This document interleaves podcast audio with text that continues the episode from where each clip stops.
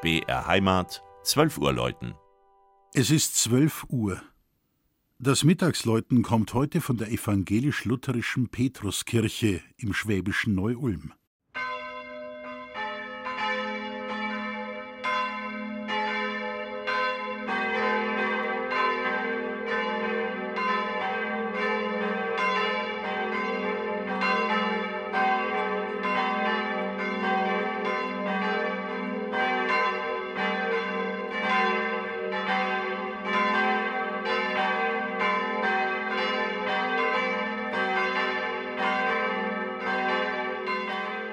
Ohne Napoleon Bonaparte gäbe es kein Neu-Ulm.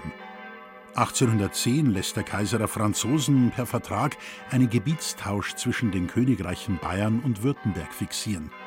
Die Donau dient als Grenze, Besitzungen am rechten Ufer bleiben bayerisch. 1811 gilt seitdem als Gründungsjahr der heutigen großen Kreisstadt Neu-Ulm. Seitdem wächst die Gemeinde massiv. Heute leben rund 64.000 Menschen in der drittgrößten Stadt Bayerisch-Schwabens. So jung wie die Stadtgeschichte ist die damit verbundene Kirchengeschichte. Dabei hatte Neu-Ulm stets einen relativ hohen Anteil evangelischer Christen. Mittlerweile ergänzen zwei ehemalige Filialkirchen das Angebot. Seit 1961 die Erlöserkirche, seit 1968 die Andreaskirche. Daher benannte man 1963 die evangelische Stadtkirche in Petruskirche um. Deren Grundstein wird im Oktober 1863 gelegt. Der Entwurf für den Backsteinbau im neugotischen Stil stammt vom königlichen Kreisbaumeister Georg Freiherr von Stengel. Was in der Geschichte der kreuzförmigen Zentralanlage auffällt, sie wurde seit der Einweihung 1867 fast permanent innen wie außen umgebaut, repariert und umgestaltet. Dabei setzten im März 1945 Kriegsschäden der Kirche deutlich zu. Diese werden erst Anfang der 1950er Jahre am heutigen Petrusplatz nachhaltig beseitigt.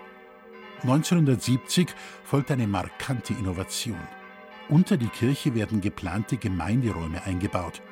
Zuletzt legen 2015, 2016 Handwerker erneut Hand an die Petruskirche.